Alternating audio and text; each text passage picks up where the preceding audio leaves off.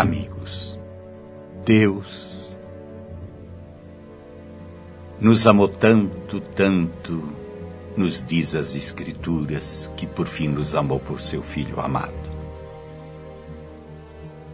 A Igreja coloca o coração do cristianismo no tempo pascal.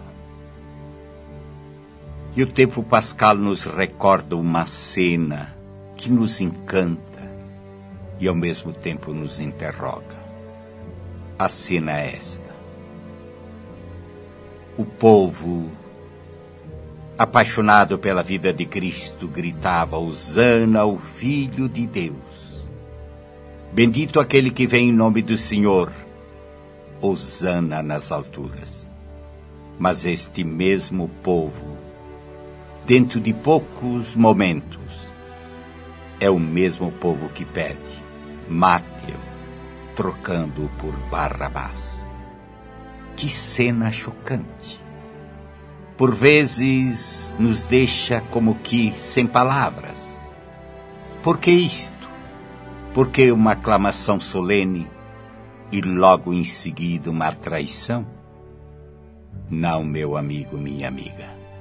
Jesus estava interpretando a história humana em sua história. Jesus estava me interrogando a mim e a você. Porque este povo sou eu, é você, somos nós. Quem de nós não já não aclamou com alegria momentos importantes da vida, como seja um casamento cheio de festas? Quantas palavras, meu bem, eu te amo, eu te escolho, tu és a única, tu és o único. Quanta beleza na alegria de um filho que nasce. Entretanto, quem de nós já não fez chorar aqueles com quem jurou amor? Na pessoa de Cristo que foi aclamada e traída, nos encontramos todos nós, nossas atitudes. Veja, portanto, aonde você já aclamou e já feriu alguém. Medite e volte a ser coerente.